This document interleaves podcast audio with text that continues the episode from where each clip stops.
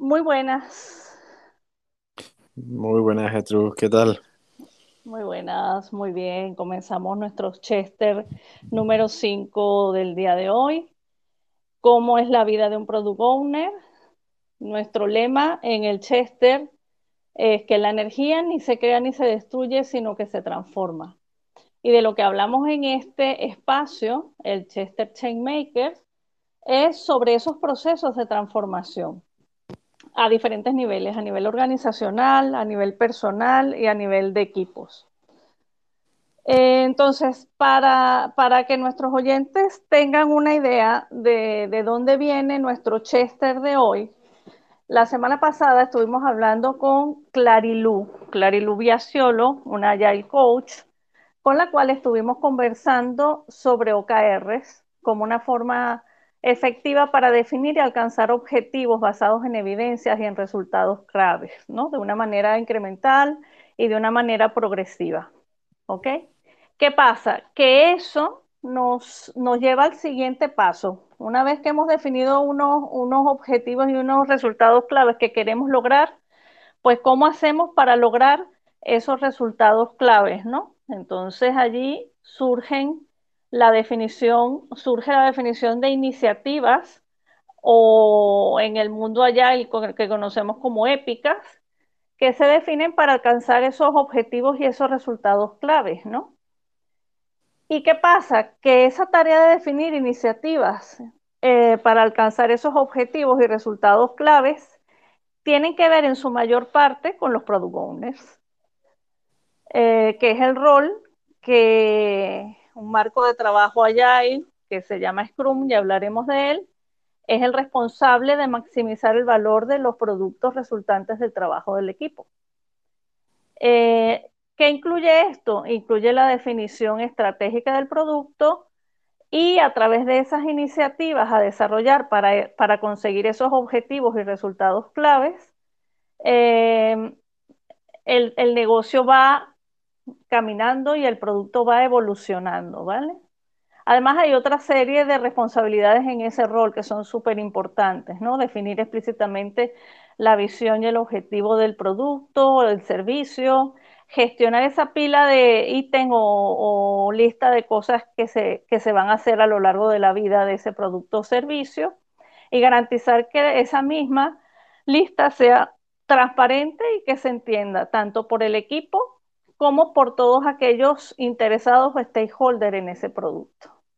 Entonces, para hablar de todo esto, de lo que implica el rol del product owner, tenemos aquí el día de hoy a nuestro querido Julius C., que es un product owner de, por decirlo así, de pura cepa, que va a estar sentado aquí en nuestro Chester para hablar de cómo es el día de un product owner, cómo es el día a día en la vida de un product owner y cómo llevar a la práctica este rol que, según mi opinión, es, es el rol más difícil de todos los roles de Scrum, ¿vale? Entonces, para, para que nuestra audiencia pueda interactuar con nosotros, ven que en la interfaz hay, hay un icono que tiene una imagen de micrófono, entonces cuando os digamos que comienza el tiempo de preguntas y comentarios, pues nada, pulsáis en ese icono y podéis grabar vuestra pregunta o vuestro comentario. Entonces, a lo largo del programa, eh, os indicaremos cuándo se abre el tiempo de, el tiempo de preguntas.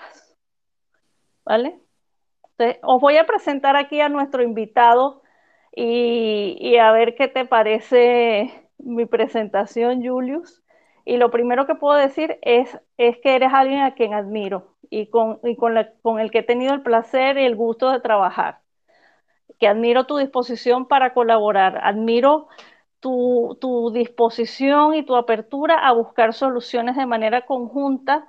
Y una de las cosas que me, que me encantan de ti es que ves más allá de tus propias necesidades o de las necesidades de tu propio equipo y ves hacia el bienestar de la tribu, ves hacia el bienestar de los otros equipos con los que, con los, con los que trabajan, ¿no? Admiro tu capacidad de llegar a acuerdos con los stakeholders. Y una cosa que es muy importante y que tú tienes y que es esencial para un product owner, que eres firme y sabes decir las cosas de una manera clara, pero a su vez asertiva, ¿vale? Y creo que tienes técnicas que te permiten lograr eso y que, y que veremos si nos las puedes compartir, ¿no?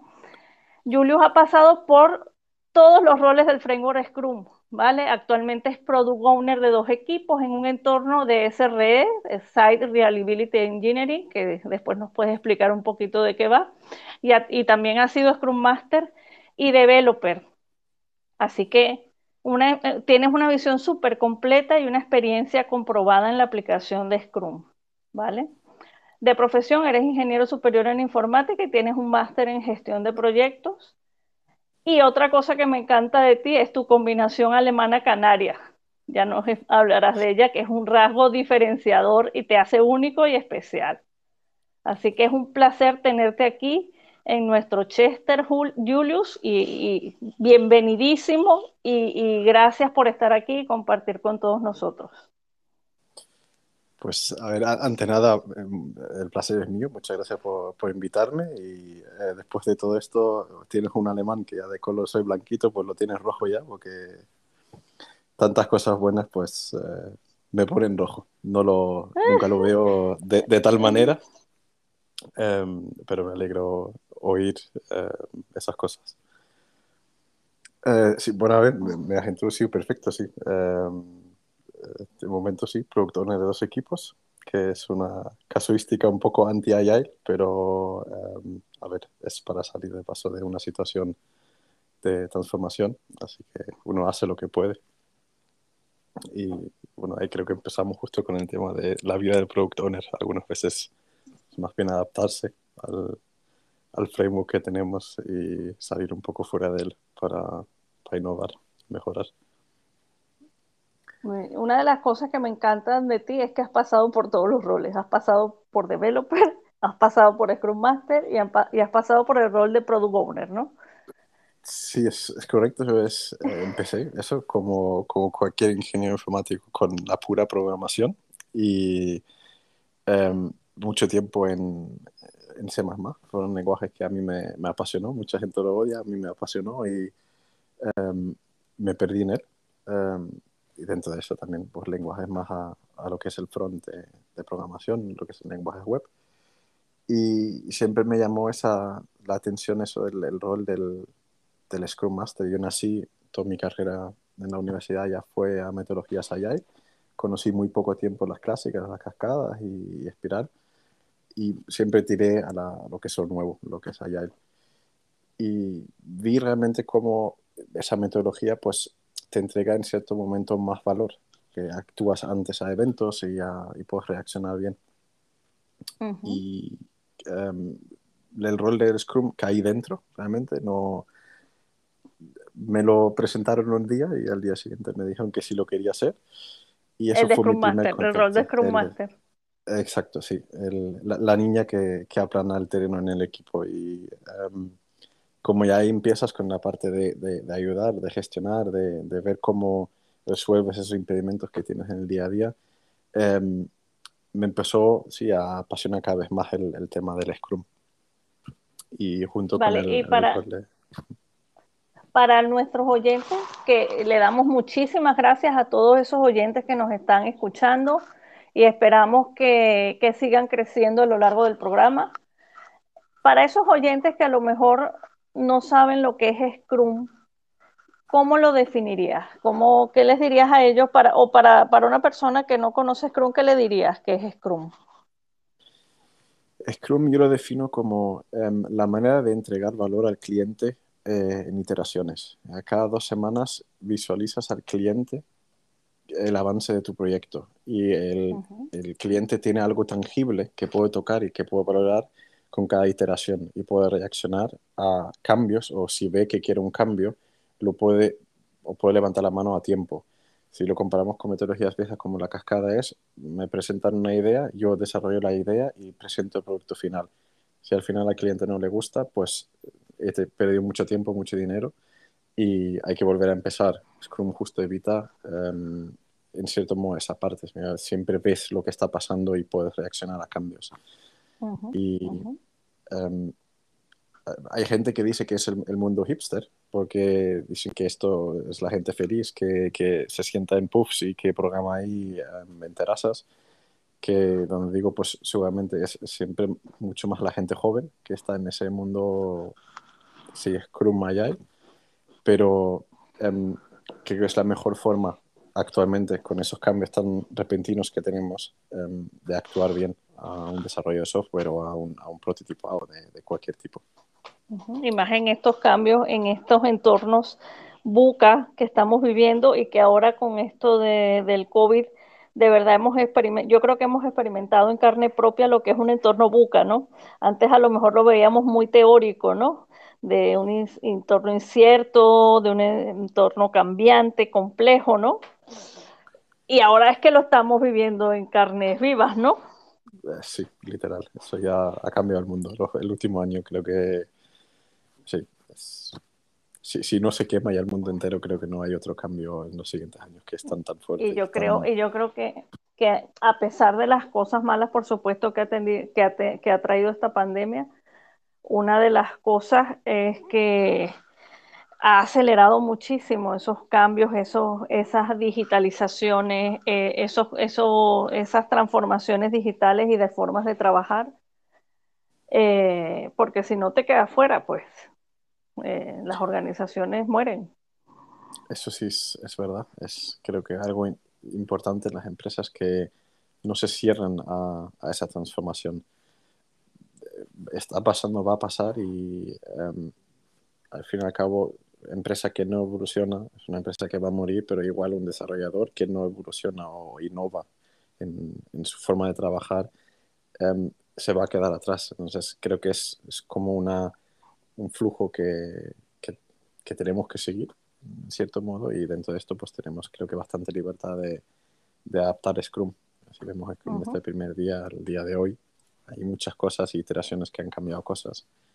Y, y es una, y es una una herramienta que nos, un framework que nos permite verdaderamente ser ágiles y como decías tú, adaptarnos al feedback que nos dan nuestros usuarios y nuestros clientes y, y, en estos entornos tan cambiantes y volátiles, lo que va a diferenciar a las empresas y a los equipos ganadores va a ser esa capacidad de adaptarse al cambio, ¿no? Y esa capacidad de responder a, a, esos, a esos cambios de una manera adecuada, rápida en el momento oportuno y eh, para resolver una necesidad de verdad clave para los usuarios. ¿no?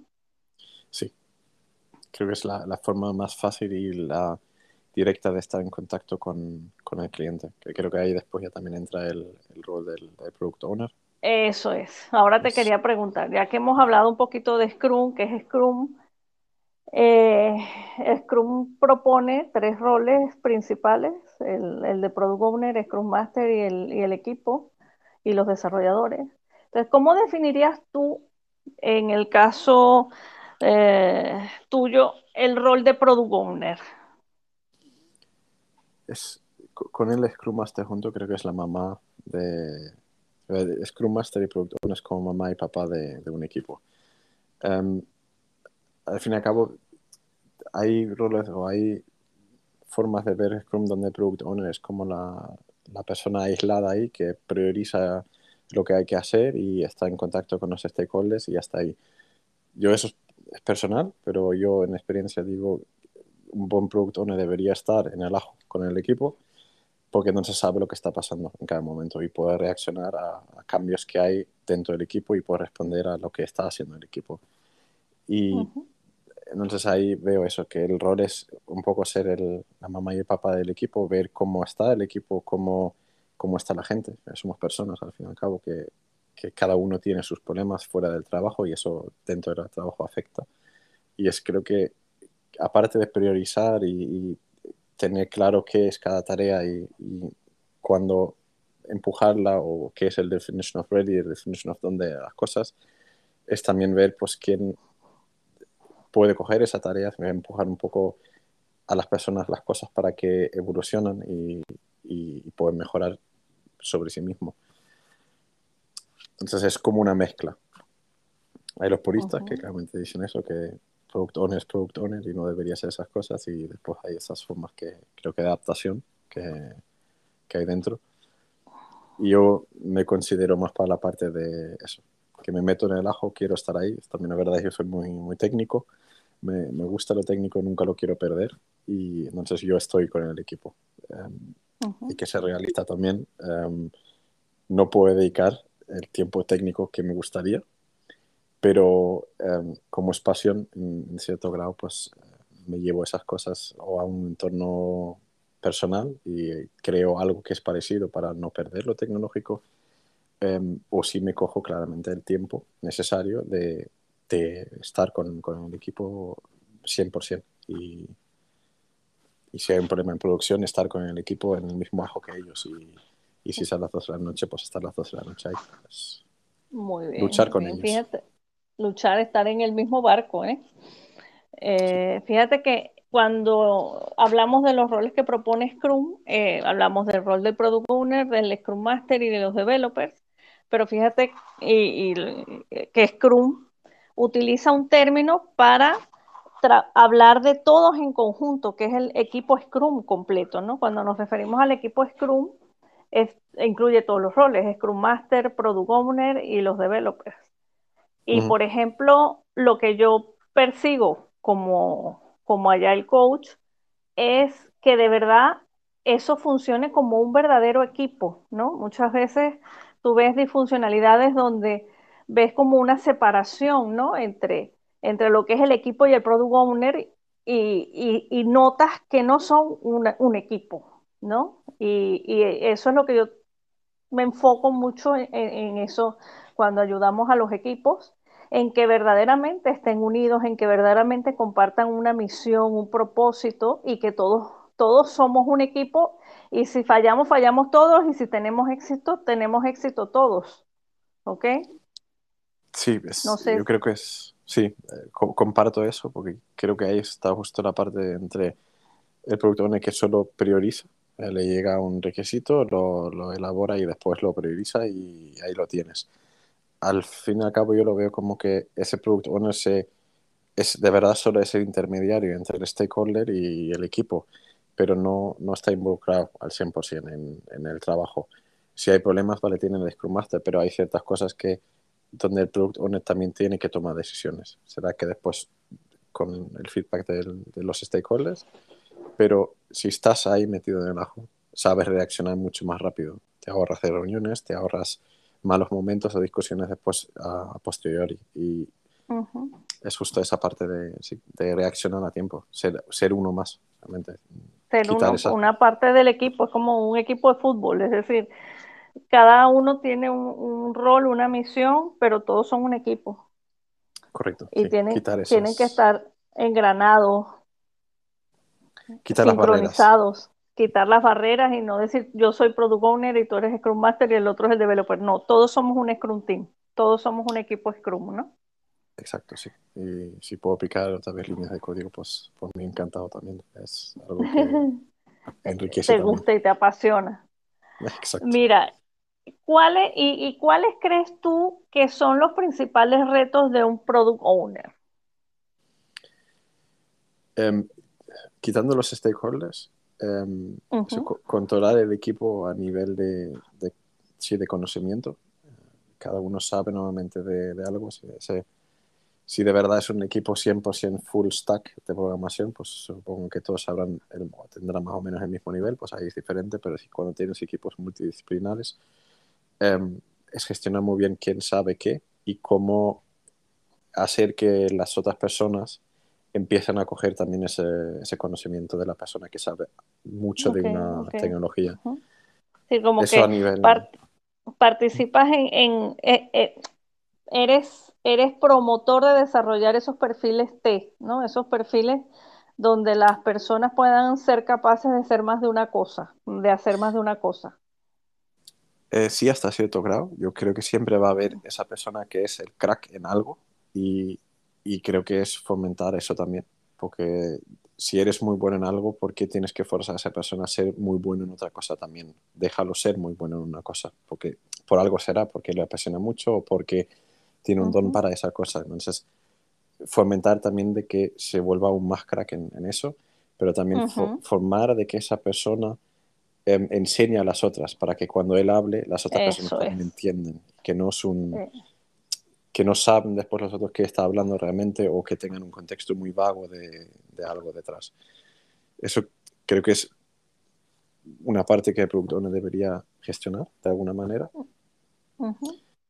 Y em, claramente también de que las personas se abren. Eh, lo que he visto en, equipos es um, las personas muchas veces tienen miedo a decir las cosas, em, sea porque vienen de una metodología más clásica, donde el manager decía lo que tenía que hacer, y si no lo hacías, pues fuera, siguiente empresa. Y eso algunas personas creo que lo tienen muy en la cabeza y tienen miedo a hablar, y es creo que una de las cosas que hay que quitar, fallar es humano. Y también cuando fallas aprendes algo. Eh, has aprendido el camino que no debes tomar y, tienes la oportunidad de coger otro camino. Sí, lo ves como, te ves también un poco como responsable de crear ese entorno de confianza en el equipo para, para que la gente se sienta cómoda en, en hablar y decir lo que esté pasando y, independientemente si sea bueno o malo, ¿no? Si, si vemos que hay algo que nos está entorpeciendo, pues que se sientan libres de hablar, ¿no? Sí, no, no soy partidario de, imponer nunca nada a nadie, porque al fin y al cabo yo no tengo la razón de, algo así. Si tengo argumentos sobre lo que quiero defender, voy bien, pero si impongo algo sin escuchar lo que otras personas dicen, estoy tomando seguramente una decisión que no es correcta. Si cinco personas me dicen esto lo que vas a hacer está mal y yo, porque soy cabezón, digo que sí, pues probablemente mm, voy a ir mal. Si escucha el equipo, porque yo tengo una visión o quiero hacerlo de alguna manera y tengo feedback del equipo abiertamente, y pues mira, la idea está bien, pero tendría en cuenta esta, esta cosa y yo lo cojo como un feedback, feedback sí, positivo en todo esto. Em, esa idea o esa, ese requisito se puede adaptar de tal manera de que de verdad después entregas un valor añadido o el valor real al cliente. Si simplemente yo transmito lo que el cliente quiere con mi idea al equipo y que ellos ciegamente desarrollan, mm, tienes esclavos ahí sentados que pican líneas y, creo que vas justo en el, camino con, sí, el equivocado de que em, mm, probablemente en dos meses no va a ir feliz al trabajo porque al fin y al cabo va a decir mi opinión aquí no vale nada. Yo aquí hago lo que él quiere. Y eso creo que es lo que, no entrega valor en un producto. Y ahí has, dado has hablado una cosa muy importante, una habilidad del product owner y un skill que se necesita es saber escuchar y saber tomar feedback, ¿no? Tanto de los stakeholders, de los clientes, de los equipos, y ver cómo ese feedback puede ayudarte a generar un producto más valioso y mejor, ¿no? Sí, correcto. creo que es um, esa retroalimentación que tienes desde el equipo dev hacia arriba al product owner y desde el stakeholder al, al, product owner y, tenerlo ahí, sí, em, cocinar la respuesta realmente. ver dónde. Sí, es de alguna manera llamarlo cocinar, pero sí. Que también es una cosa, pues hay ciertos frameworks que dicen que en la demo que haces al cliente no está el equipo de o no tiene que estar el equipo de Yo creo que en mi visión es muy importante que el equipo esté, obviamente si tienes un equipo muy grande es complicado, pero entonces por lo menos que los Scrum Masters estén, em, para recibir ese feedback directo. No es lo mismo de que yo transmito al equipo la respuesta de, del stakeholder a que el equipo recibe, lo, recibe directamente. Es, es, directo es esa fundamental. es fundamental.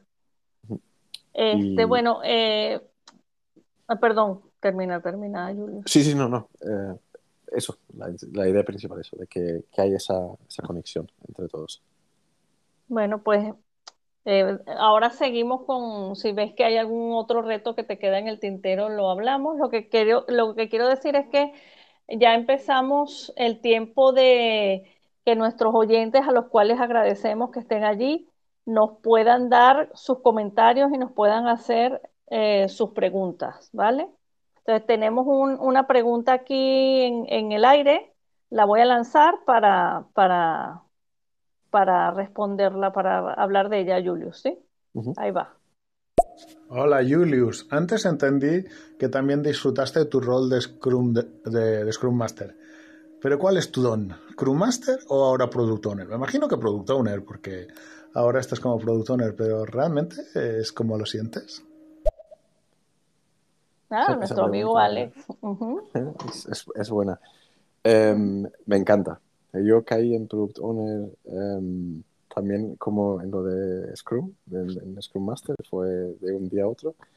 Em, pero es siempre lo que, entre comillas, me, me ha gustado y a, donde quería tirar. Es sí, ese saber cuándo priorizar una cosa y cuándo va a entregar valor al, al, al cliente. Y también mantener esas discusiones con el cliente, decir, esto ahora mismo no lo podemos hacer, deberíamos hacer esto y tener esa conversación con el cliente para, para encontrar ese roadmap que, que necesitas para llegar al final del producto.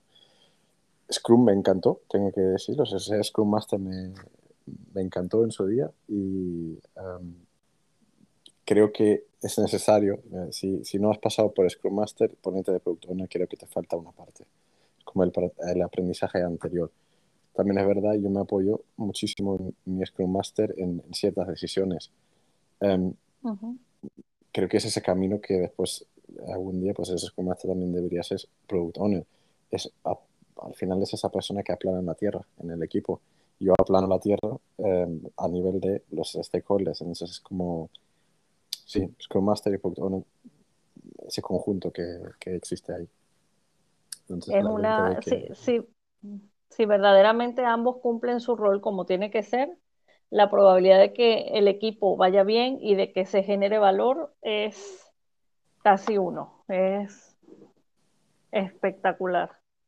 Sí, a, la, pregunta, sí. sí. sí, sí, siento eh, ser productor, sí. Eh, me gusta eh, y me apasiona y es verdad que no pierde esa parte técnica igual y de ahí viene. si solo fuera Product Owner seguramente no me gustaría, pero como combino ambas cosas em, es lo que por lo que de verdad todas las mañanas me levanto y, me gusta levantarme e ir a, trabajar. hay días y días, pero voy feliz al trabajo, eso hay que decirlo. qué bueno, qué bueno. Eso es una de las mejores cosas. Quiere decir que estás muy a gusto y muy feliz con lo que estás haciendo. Sí. Cuando los lunes te dices, oh, qué bueno, es lunes, vámonos al trabajo, ¿no? Bueno, a ver, no, sé si hay que ir tan lejos, pero, pero no, no es una. Si, tengo un día largo, sé que, ha sido un día largo, pero em, no tengo esa, ese sentimiento detrás de decir, uff, qué, pesado es el día, o eh, es que no tengo ninguna ganas y mañana otra vez lo mismo, y, para decirlo claro, que esto es una mierda, eso no, sino. Em, tienes tus problemas día a día, pero son retos al final y, creo que eso es lo que enriquece las cosas. Me encanta, me encanta que lo veas como un reto, esas cosas que, a veces no, no, son tan sencillas, ¿no? Mm. Aquí tenemos otro audio, vamos a ver qué, qué, nos dice nuestra audiencia. Muchas gracias a todas las personas que nos están oyendo. Si quieren dejar sus comentarios, por favor, pulsen el, icono con el micrófono y allí nos dejan su pregunta o comentario. Vamos con el siguiente. Bueno, a mí me gustaría saber qué consejo le darías a un product owner para saber decir no a un stakeholder. Uy, uy, esta pregunta que nos lanza Miguel Ángel. Esa, es, muy difícil. Eh, a ver, cada caso es, eh, es propio, eh, al fin y al cabo. ir preparado a una reunión de, stakeholders. si vas sin saber lo que, va a pasar, pues probablemente no vas a poder responder. Entonces, si vas preparado, puedes argumentar. Y creo que em, nadie es tan suicida, para decirlo claro, de, gastar su dinero en un producto y no escuchar al feedback de alguien. Entonces, es decir, siempre con, con, argumentos claros y decir, si esto no se puede hacer, pues eso tiene un argumento por qué no se puede hacer. Y exponer eso muy claro. Em, si todos los argumentos no sirven y em, es siempre un es que tienes que hacer y esto es prioridad y todo es prioridad, al fin y al cabo nada es, es prioridad y llega el momento en que también em, creo que hay que parar. Hay que decir, vale, si tu camino es 100% a no escucharme, será que tú y yo no podemos trabajar juntos, porque al fin y al cabo es, no, no podemos trabajar con toda la gente y si no tienes una retroalimentación buena, pues llegará el momento en, levantar la mano, parar o, claramente decir, pues mira, de, este camino pues vamos a ir mal. Entonces, argumentos. Principalmente eso sí, argumentos y, y también es saber llevar a, a tu stakeholder de alguna manera. A mí lo que, me gusta mucho, de, mucho de ti, eh, Julius, es que sabes decir las cosas que a lo mejor no son fáciles de decir, o, pero de una manera asertiva y de una manera firme, ¿ok? Es decir, yo creo que ahí también muchas veces el carácter influye y, y no sé, tú corrígeme si me equivoco, ¿no? Pero yo creo que esa combinación no es fácil de encontrar, ¿no? ese, equilibrio entre la firmeza y la asertividad y que aunque tú le hayas dicho no al stakeholder, el tipo se vaya feliz, ¿vale? Porque en realidad entiende que es lo mejor para el producto, ¿no? Que es lo que va a generar mayor valor para el producto, la decisión que estás tomando. Eh, sí, eso es una cosa que vi durante los años, es em, cuando explicas algo y hay mucho silencio, explícalo otra vez, pero de otra forma, porque probablemente no lo han, no lo han entendido y tampoco lo dicen. O cuando hay después como comentarios o una, un feedback que no es muy, muy claro, eh, yo lo explico otra vez con otras palabras. También es verdad que siempre cojo ejemplos que son muy tangibles del mundo real. Uh Contar una anécdota sobre el tema SRE. Em, en una presentación expliqué que puse un campo de, de césped y una tijera y es completamente lo puedes hacer, puedes cortar ese césped con una tijera, pero seguramente no es ni eficaz ni eficiente hacer esto. Pero después hubo alguien que ha desarrollado un cortacésped y con el cortacésped sí puedes cortar ese campo de césped mucho más rápido. Entonces, coger ejemplos del mundo real para que la gente entienda dónde está. Vivimos en un mundo de informática que es muy abstracto hay muchas veces que el stakeholder no es muy técnico y para explicar algo que es un problema técnico que puede hacer que el producto se retrase, coger un ejemplo real. Y seguramente lo van a entender antes y después con esa abstracción a algo real puedes bajarlo otra vez a, esa explicación que le quieres dar. Y a estar entre esos dos mundos, en el, en el humano normal y el em, mundo informático ventana negra y que lo hayan entendido, ¿no? Hayan, ah, fíjate que una de las cosas que estás hablando, lo que, lo que tiene por detrás y lo que yo creo que es lo que hace una, una, una comunicación efectiva es que los dos estén hablando en un mismo lenguaje, ¿no? Lo que tú estás haciendo es llevar ese lenguaje técnico a lo mejor muchas veces al lenguaje de un stakeholder que, al mismo lenguaje para que se entiendan, porque si no, pues a nada, uno habla en un nivel, otro habla en otro y no hay comunicación efectiva. Correcto, sí. Eso y, y también algunas veces em, cuando hay un problema y, y, el productor no sabe que esto es ahora mismo un problema, no transmitir miedo. Si yo sé, no transmitir miedo, muy importante. Sí, es el, eh, si por ejemplo sé que ahora mismo no tengo respuesta a lo que me están preguntando, porque seguramente lo que voy a contestar va a generar más pánico, es decir, bueno, no te preocupes, tengo otra solución ahí, la vamos a probar. Probablemente no tengo esa solución ahora mismo. La voy a buscar, pero si yo también le digo a este cole, pues es que no tengo, eh, mira, que pues no sé, y transmito esa inseguridad también, él se va a ir inseguro también, y a partir de ahí todo se vuelve inseguro. No transmitir la inseguridad que el productor en ese momento puede tener, sino decir, sí, sí, no te preocupes que eh, lo hacemos. Si de verdad después no encuentras, levanta la mano y dices, mira, pues eh, lo hemos intentado, no ha funcionado. Pero que siempre hay una cierta calma, que el yin yang ahí esté funcionando, para, decirlo de alguna manera. Hacer un equilibrio allí, ¿no? Entre, eh, entre no, no, no, estar en, en zozobra o en angustia, sino, mira, nosotros sabemos lo que estamos haciendo y, buscaremos, experimentaremos y probaremos a ver si encontramos la manera adecuada o la mejor manera de hacerlo para generar el mayor valor. Correcto, sí. Vale, pues aquí tenemos otras dos preguntas. Vamos a, ver qué tenemos por aquí. Voy a dar play a una. En esa línea que acabas de comentar y nos ha dicho Miguel Ángel, ¿Tu compromiso es con el, eh, con el stakeholder o con las necesidades del cliente? Eso depende. Si tu stakeholder también es tu cliente o si tienes esa otro cliente fuera y, hay un rol ahí de, stakeholder, um, si proxy stakeholder o algo. Em, yo creo que la, el productor tiene que tener claro a dónde quiere ir, qué es el, el, gol final y cómo es el producto final. Eso lo tiene que tener claro y lo tiene que defender ante pero claramente pues tienes que ver ahí esa, esa sinergia que tiene que haber. Eh, si, si el por ejemplo, que el stakeholder quiere utilizar una tecnología que es de los años 90, pues tienes que ser claro y transmitirle de que esto no lo puedes hacer. Pero es que lo quiero hacer. Bueno, pues es que no lo puedes hacer porque esto es inseguro y tu aplicación mantiene datos sensibles de clientes. Ya, pero que es más barato. Ya, pero es que esto no es legal. Pues ahí es esa discusión, esa lucha que, tienes que tener y donde tienes que defender pues, tu, el producto, a dónde quieres ir, eh, la idea final y las necesidades. Y ese es el juego que, que, hace tan interesante ese trabajo de producto. Entonces, ¿a quién tiras? Em, es, el, el, gol final y la persona que hay detrás de esa idea. Y ser claro con las cosas. de nada sirve prometer algo que no vas a cumplir. Y una de las, de, que yo creo que también uno de los retos principales de un product owner es lo que dices tú, ¿no? Transmitir esa visión de una manera clara, tanto para los stakeholders como para el equipo, ¿no? Tener esa, ese goal, esa meta clara hacia dónde queremos llegar, aquí es donde queremos estar.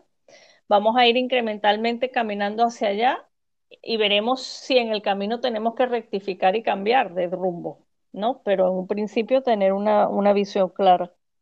Sí. Vale, vamos a escuchar la siguiente pregunta. Oye, Julius, ¿y cómo te aseguras de que el equipo está trabajando en realmente lo que más le importa al cliente? Em, a ver, una vez porque, entre comillas, porque yo lo priorizo, eh, esa es la parte del, feedback que tienes con el cliente durante ya los distintos sprints. Y em, al final son, es también infectar al equipo con ese pensamiento de que quieren ir a, eso, lo que, ese producto final. Es la parte que dije antes, si, si, tienes ahí robots esclavos que están programando, pues probablemente les va a dar completamente igual si eso entrega valor o no entrega valor al cliente final.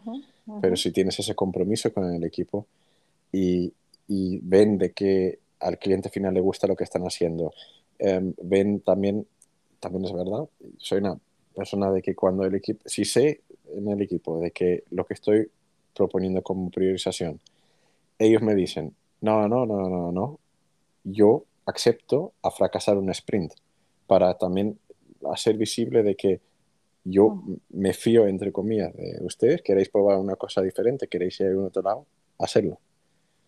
Porque eso también da em, una retroalimentación dentro del equipo, de decir, pues, si el productor me dice algo, pues será que por algo es. Em, y ese, crear ese feeling bueno, no es, eso, em, fracasar es bueno, ya, no, no es mal que hacemos un error, aprendemos algo de él. Y es, hay esa parte. El equipo tiene que ver que lo que hace entrega valor al cliente porque tiene una retroalimentación del bueno. Cuando da ese añadido pequeño de, no sé, um, añade una funcionalidad que el cliente no se esperaba, pero porque el equipo no le ha costado mucho, pero el cliente lo ve y, se emociona. Eso es bueno. Al fin y al cabo, ahí el equipo va a saber también gestionar poco a poco el, el cliente. Um, y decir, pues mira, esto ha funcionado, Em, será que esto también tampoco es pasarse em, constantemente con esas cosas, pero dejar esa puerta abierta. A mí una, de las cosas que dijiste que me ha encantado ahora, cuando dijiste es como contaminar, contagiar esa visión del producto al equipo, ¿no? Para que el equipo se sienta partícipe de que él está contribuyendo a lograr algo que es muy valioso y que va a resolver los problemas de muchas personas, ¿no? Entonces me trae a la mente, no sé si lo has escuchado, ¿no? Por ejemplo, el, que tienes dos obreros trabajando, ¿no? En la, qué sé yo, suponte que estamos en, en la, en la época donde se construían las grandes catedrales, ¿no? Y puedes tener, puedes hablar con dos obreros y pueden tener dos visiones. A uno le preguntas, ¿qué estás haciendo? Y lo que te dice es poniendo ladrillos, ¿no? Y al otro le preguntas, ¿qué estás haciendo? Y el que tiene la visión del producto te va a decir, estoy construyendo una catedral, ¿vale? Mi trabajo no es solo poner ladrillos, mi trabajo va más allá porque estoy viendo el producto final al que quiero llegar y yo estoy poniendo mi granito de arena para construir la mejor catedral eh, del mundo. Y es, es una de las, de las grandes motivaciones que tenemos que incentivar en los equipos, ¿no? Sí, es, em, creo que hay, es, justo eso de em, también hacer ver al, al stakeholder en este caso que el equipo tiene que tener sus fases de innovar dentro de todo esto. si siempre vas a la solución más rápida, eh, probablemente ahorra dinero al cliente, pero no, no tiene que significar que es la mejor solución que hay detrás. Si das al equipo esa libertad de probar cosas dentro de esos desarrollos. Em, de experimentar. Exacto, puedes. Em, eso ayuda al fin y al cabo.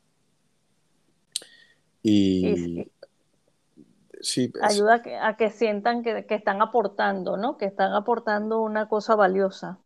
Sí, correcto.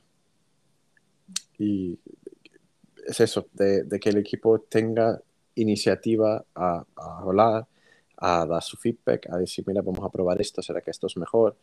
Em, seguir ciertas líneas claramente de cómo hacer algo em, para que de verdad entregue valor que hay retroalimentación abierta dentro del equipo entre sí. Si alguien hace algo que es, entre comillas, código sucio, que em, no hay que decir, mira, es que lo has hecho mal, sino decir, coño, pues mira, esto también lo he visto más limpio o algo así.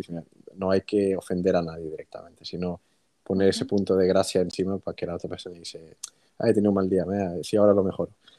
Um, fomentar, sí, sí, eso realmente es el colegueo, pero con el respeto y que, no se convierta en, en dejadez entre colegas, sino trabajar como amigos para un mismo fin y ese, infectar a, que entregan valor al cliente de, una manera sí, visual, de, con, buen feeling. Muy bien, muy bien. Vamos, aquí tenemos otra pregunta de nuestro público. Gracias a todo nuestro público, maravilloso público que nos está escuchando. Os invitamos a participar, a darnos vuestras opiniones y vuestras ideas y que, y que nos recomienden, que tienen un, enlace para compartir, un botón, el, que, el de la flechita, que te permite compartir en redes sociales lo que nuestro espacio para que más oyentes se unan y aprovechen esta, esta tertulia con Julius en nuestro Chester. Vamos a la siguiente pregunta o comentario. Julius, ¿cómo logras que el equipo eh, no ponga sus métricas o no eh, convierta sus métricas en métricas vanidosas, es decir, que persigan velocidad por aumentar velocidad, pero no por valor, etcétera. Esta nuestra querida amiga Clarilu. No sé si, si, he entendido bien la pregunta de que el equipo trabaje cada vez más rápido, pero logrando igual lo que quiere el, cliente, aumentar el rendimiento del equipo, que, que cada vez sea un equipo sí, más de alto rendimiento. No sé si entendí ahí la, pregunta bien. Y, a lo mejor que la métrica es, generar mayor velocidad por mayor velocidad, pero sin medir el valor, ¿no? Es decir, tú puedes terminar, eh, em, empezar a aumentar y generar más historias y más historias terminadas, pero ¿cómo hacer para saber si de verdad esas historias están generando el mayor valor posible o no? ¿no? Em, vale, eh, si es así, yo creo que siempre hay un más, pero eh, hay que ser conformista con ciertas cosas. Em, todos tenemos un límite como, como trabajo, claramente cada vez puedes meter más, pero creo que va a llegar ese momento de convertirte en esclavo. Em, no pierdas la, sí, el, el, balance entre ambas cosas. No todo es entregar valor de, de, una manera ciega. Si el stakeholder, al fin y al cabo, es em, contento con lo que hay, reta al equipo en el siguiente sprint a ser un poquito más. Si tú en las métricas ves que esto es contraproductivo porque tu burn down disminuye diferente em, o tienes más bloqueos, ahí estás viendo de que la, la forma del, del, reto que le has puesto seguramente fue demasiado. Um, es un ajustar um, constantemente. He probado distintas formas de cómo hacer esto. Es cuando tienes un equipo que es entre comillas nuevo, poner muchos puntos de esto en principio, ver cuánto quemas y después decir, vale, de 80 puntos hemos quemado 40, vale, nos hemos pasado un 50% en el siguiente sprint. En vez de coger um, los 40, dices, vale, cogemos 50. A ver si llegan a esos 50 y cómo se comporta ese equipo. Si hay muchas quejas, si, si igual con esos 50 puntos se motivan a sacarlo. Es un juego constante entre, entre esas métricas que, que sacas y el, el, lo que el cliente da de feedback. Tampoco creo que es eso de, de exprimir a una persona al máximo, se va a quemar. No es, no es cuestión de, de si tienes 50, ir a 60, de 60 a 70, 80, 90, 100, 120, 130 a los seis meses seguramente esa persona dirá que mira, así no puedo, así entregamos, pero es que, es que no respiro.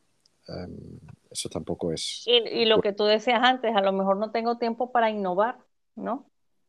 Eso, que... sí, porque irás a soluciones muy, muy rápidas constantemente y eso, al fin y al cabo, puede ser que la calidad de tu producto no es buena. La calidad es, es subjetiva uh -huh, porque uh -huh. para cada uno calidad es una cosa pero um, hay ciertas, ciertos estándares que marcan calidades. Y justo mi trabajo como SRE es decir, vale, mi aplicación tiene que estar viva eh, un 99,9% de, del año, pues si yo entrego soluciones muy rápidas, que será que es una solución, pero que en el futuro me puede generar problemas, porque no he tenido en cuenta pues, el crecimiento de una base de datos. Lo he tenido en cuenta para 100 personas, pero no para 101 y ese 101 uh -huh. me genera un problema. Si vas un poco más lento y piensas un poco más, será que esos casos los tienes en cuenta. También es verdad, reaccionar a tiempo, ser proactivo en las cosas.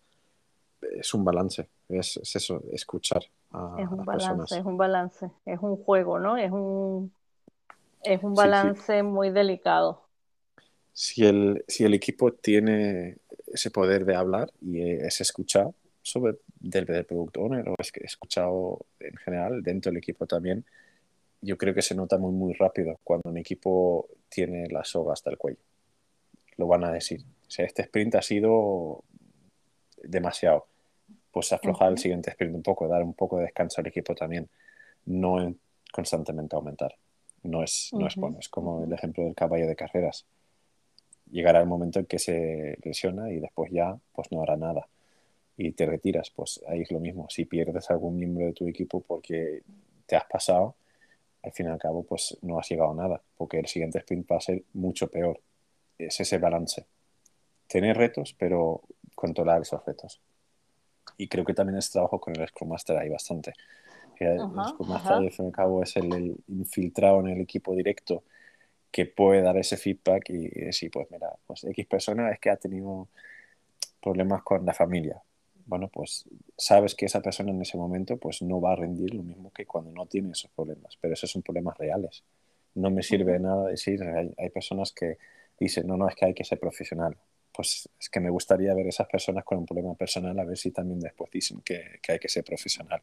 Y Somos que te humanos. afectan de una forma u otra, claro. claro o eres una persona muy fría que nada te afecta y tú sabes separar 100% trabajo de vida laboral, ole, uh -huh.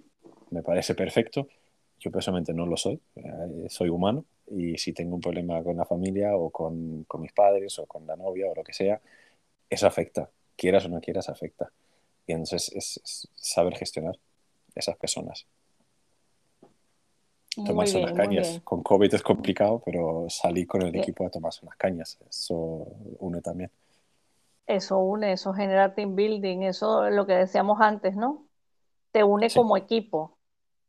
Sí, somos una piña y ahí vamos para conseguir nuestra meta y, y siempre de, de, por delante el feedback de lo que estamos haciendo para ajustarnos en consecuencia, ¿no? Vamos a escuchar aquí un comentario antes de hacerte, antes de hablar de otro tema. Hablando de innovación, eh, ¿qué te parece? Dos preguntas. ¿Qué te parece lo del sprint de innovación de Safe?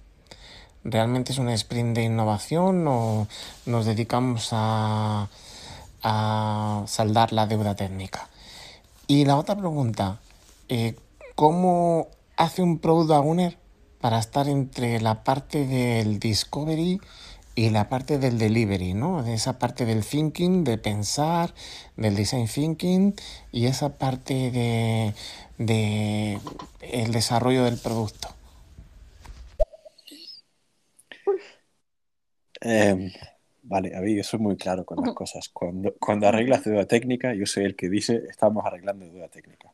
Eh, no y lo llamas por su nombre, ¿no? Lo llamo por su nombre, porque es que no me sirve de nada embellecer algo que no es real. Eh, si alguien lo quiere embellecer, bueno, pues eh, no sé cómo embelleces arreglar, no sé, cuando la story se llama eh, arreglar fallo del sprint 3, pues se llama como se llama.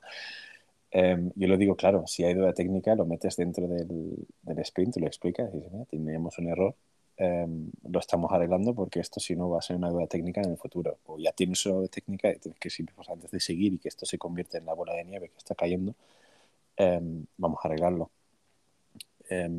sprint de innovación es eso, es hablar con el stakeholder.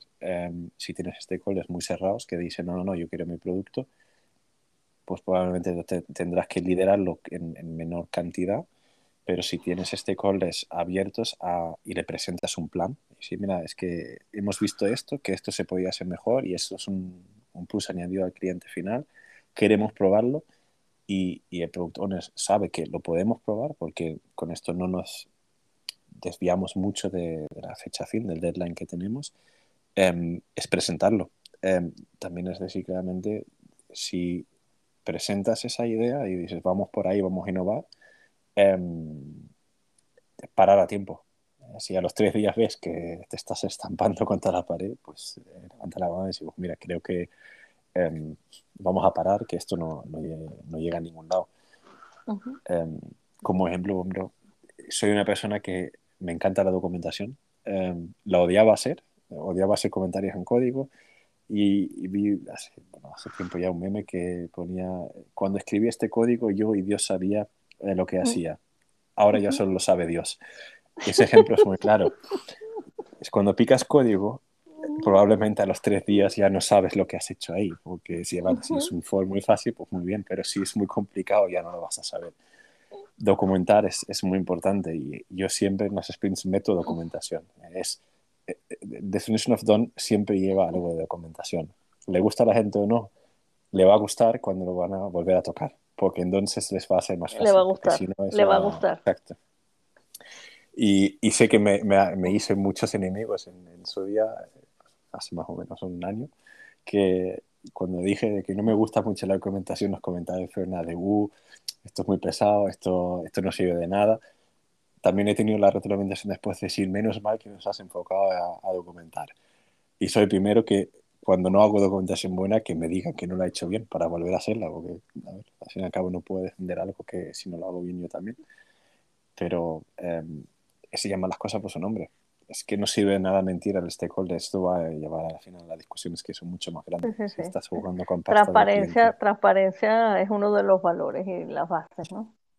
Es el ejemplo claramente si, si te, te, dicen una deadline que de verdad esté en principio, el equipo dice, el productor dice que esto no se puede cumplir, es decirlo. No intentar hacerlo. Si de verdad sabes que esto no funciona, decir, esto no funciona. Si el cliente aún así dice, es que tiene que ser, vale, dices, vale, lo voy a intentar hasta ver a dónde llego. Pero desde ya te digo, esto no va a funcionar. Has avisado, al fin y al cabo. Si aún así se quiere estampar, estámpate con él pero has avisado. Y a lo mejor te estamparán la, primera vez y la segunda ya no, ¿no? Es eso. Creo que nadie se quiere estampar em, con ganas y... Dos veces con la misma piedra, ¿no? Mm, bueno, Julio, se nos está acabando el tiempo. Quería hacerte la pregunta que, que es el título de nuestro Chester, ¿no? ¿Cómo, ¿Cómo es un día típico en tu vida de Product Owner? Eh, cada día es diferente y variado. Em, es eso, creo que ninguno es como como el anterior. Hay días de muy de equipo, hay días que son muy de reuniones y que tengo muchos mensajes de mi equipo de decir es que necesito cinco minutos de ayuda y, no puedo. O que entre ir al baño y, estar en la siguiente reunión ya más rápido y preguntar, em, es variado. Es, si quieres ser productor de verdad, creo que tienes que tener claro que te gastas más tiempo en, en gestionar, en, ser papá, en ser la mamá, en entender las personas, que solo priorizar el backlog. Em, pero yo creo que es necesario y enriquece todo. Y creo que y por, por ejemplo, alguna cosa que tú recomiendes para trabajar con los stakeholders, ¿no? Sobre todo cuando tienes, y, y yo creo que es uno de los casos que tú has manejado en la vida, donde tienes varios stakeholders que te están pidiendo varias cosas y pues tienes que algunos decirle, mira, tú vas a ir primero y tú vas a ir después, porque lo que quiere eh, este stakeholder genera más valor o es más importante. ¿Qué, no, qué, buena práctica tienes tú ahí o qué, no, qué truco? Em, bueno, la pregunta. Em, al final es también proponer, no decir no a los ciegos, sino si tienes dos cosas que son entre comillas importantes, claramente es valorar cuál es más importante. Eso es que no todo es prioritario, sino hay una cosa que de verdad va a entregar más valor. Eso es, discutirlo abiertamente y em, argumentar eh, si, si, uno dice, no, es que yo esto lo necesito antes, también argumentar y decir, sí, pero tenemos una funcionalidad que si la generamos ahora podemos dedicar después más tiempo a lo tuyo y entregarte de verdad un plus añadido. Y eso al fin y al cabo va a ser mejor. Em, y también sabes decir que no. si claramente estás ahí ensegado y que el tío quiere, el tío quiere y, no hay manera, llega un momento en que tienes que decir que no. Dice, no, lo tuyo ahora mismo no tiene prioridad pone que sí razón. ¿Quieres entenderlas o no quieres entenderlas? Y que siempre hay ese momento en que si no se escucha, hay que frenar. Sí, y ahí em. también es una de las cosas importantes es el empoderamiento que tenga el product owner para tomar esas decisiones, ¿no? De que la organización tiene que empoderar al product owner para que cuando el product owner diga que no, es no, y no que venga después alguien por ahí de más arriba y aunque tú digas que no, sea sí. ¿Ves lo que te digo? Y, y ser proactivo muchas veces es presentar ya, si, si empiezas a conocer el cliente, sabes por dónde va a querer tirar. Eh, algunas veces ser proactivo. él tiene una idea que será que no está completamente cocinada, presentarle un poquito más con esa idea. Y decirle, mira, tu idea, he visto esto, no podía ser que entrega algo más, o es que si hacemos esto nos facilita. Y si te lo compra, em, aparte también él ve que tú estás ahí con el producto y quieres que esto salga bien. Y eso al fin y al cabo crea un ambiente bueno, no crea un ambiente de toma la pasta, haz esto y... Eh, y chao, ¿no? Exacto. Ir con propuestas, ir con ideas, ir con, o darle la vuelta a la tortilla, ¿no? A lo mejor en favor del valor del producto y que a su vez el stakeholder piense, vale, pues es lo mejor que podemos hacer, ¿no? Aunque mi, mi petición no sea la primera que sea atendida importante que veáis una cosa que em, se pierde eso lo que tienen las grandes consultoras, em, de que haz horas extras. Decís que sí a todo y después al fin y al cabo sufre el equipo por horas extras. El que em, pagas el equipo. Claro, defender ese equipo de que no hagan horas extras, que las horas extras sean un bien escaso, de que no estén ahí día a día, que cuando hay que hacerlas, que el equipo libremente dice, no, no, hoy vamos a estar y estamos hasta las 8 y hacemos dos horas más porque esto lo sacamos por, cojones, para decirlo de una manera muy tal. Em, que eso venga del equipo, pero que no venga impuesto por el, productor o por el cliente y que eso del productor no lo defienda, que es, actúe como Fundamental. un, ahí. Mm. Muy bien, aquí tenemos, esta va a ser la última pregunta de nuestro show porque vamos llegando al final, vamos a ver qué tenemos aquí. Julius, si le tuvieras que poner un titular, al rol del Product Owner, un gran Product Owner es... La mamá y el papá del equipo. si, si lo vemos así, es como cuando eres pequeño y tu mamá es la que gestiona cómo entras en el colegio o dónde tienes que firmar un papel y, te lo enseña. Pues el producto owner, al fin y al cabo, actúa entre comillas con lo mismo. Es, es la mamá que muchas veces frena cosas que los hijos no saben que lo ha frenado y cuando crecen lo, lo ven. Pues aquí es lo mismo. El equipo se entera cuando, cuando hay algo que lo ha frenado. Lo reconocen, ¿no? Se dan cuenta. Sí, o, eres muy bueno y no enseñas nada, pero normalmente pues los equipos notan esas cosas. Y en mi experiencia con, con mis equipos, pues han notado de que hay cosas donde yo luché y donde he ganado. Y hay cosas donde yo luché y, no pude ganar, pero el equipo sabe que di de mi parte para que esto pudiera salir. Oh, muy bien, muy bien.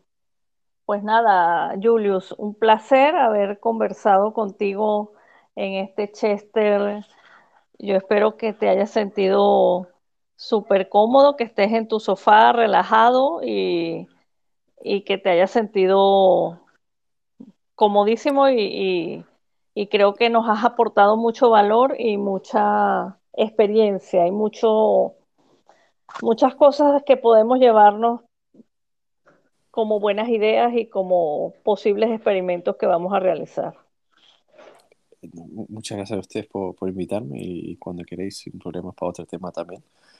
Y eh, literal, me, lo tomé a pecho de estoy en el sofá. Normalmente estaría en la, en la silla del trabajo, pero. Eh, Estás en el sofá. Y, muy bien, muy bien. Para, estar bien, no, no. Eh, sí, porque. Muy a gusto. A lo Sí, sí, pues habla, habla. Sí, sí, no, no, muy, muy a gusto. un placer. Y, y te digo, hemos trabajado juntos, sé, la forma que tú tienes detrás de las cosas y, bueno, hay feeling, así que genial. Muy bien, porque después también te podemos invitar eh, para hablar de otros temas interesantes ahí, como por ejemplo SRE, ¿no? Pues, para que eh, poder, hay mucha gente que yo creo que todavía no conoce muy bien ese concepto y creo que es bueno impulsarlo. Entonces, a lo mejor por ahí te, te pedimos colaboración sin, sin problemas todo lo que es la transformación digital de DevOps a, bueno, de, lo clásico al mundo DevOps y donde juega SRI y Sopol, uh, encantado. Es, mi día a día y la lucha constante, así que encantado. Bueno, lo anotamos, lo anotamos. Y amigos, muchas gracias por esos oyentes fieles que han estado a lo largo de todo nuestro programa hoy. Y para nuestro próximo Chester vamos a hablar de un tema súper interesante. Vamos a hablar eh, de diseño de estrategia de futuros eh, basado en Design Thinking. Y para eso vamos a tener a nuestro amigo José Ochoa, que nos va a acompañar para hablarnos de una forma de hacerlo que se llama Future Life y trabajaremos sobre diseño de estrategias de futuro. Y para seguir la tradición que hemos implementado en nuestros Chester, hacemos lo que, lo que le pedimos a nuestro invitado en nuestro sofá de hoy, es que le lance o que genere una posible pregunta para ese invitado que va a venir. Entonces, Julius, si tú quieres hacer una pregunta para, para ese próximo Chester, donde vamos a hablar de diseño de estrategias para el futuro, ¿qué quisieras preguntar? Tengo ahí una, una cosa que creo que un momento es muy eh, un tema de discusión, en la privacidad, de cómo encaja design thinking y, y, la privacidad del cliente, de no explotar sus datos masivamente para solo lograr beneficio con él sino cómo también mantener un poco esa privacidad del cliente. Me gusta lo que por donde está tirando Apple, que es otra vez, em, sí, hacer los, los clientes más íntimos, que sean, que no hay todo expuesto de ellos. ¿Cómo encaja eso en el design thinking de, del mundo actual, que es esa transformación siempre a dar más datos? Pues, ¿dónde hay ese camino? ¿Dónde, ¿De dónde vamos a ir? Muy bien, o estrategias para hacerlo, ¿no? Mm. Muy bien, pues anotamos tu pregunta para nuestro próximo Chester, donde ya les decimos, queridos oyentes, que va a venir José Ochoa para hablarnos de diseños de estrategia de futuro basado en Design Thinking. Y bueno, pues muchas gracias, Julius, muchas gracias a nuestros queridos oyentes, a nuestros fieles oyentes que siempre nos apoyan. Y bueno, os esperamos el próximo lunes a las 8 de la noche por este mismo canal para uh, tener una rica tertulia con José Ochoa, ¿vale? Muchas gracias, Julius, y Muchas nos veremos en un próximo Chester con otro tema Exacto. interesante. Cuando queráis, así que okay. encantado. Un beso, Genial. un beso muy grande, Julius. Un beso, un abrazo. Chao. Adiós, adiós. Adiós, queridos oyentes. Gracias.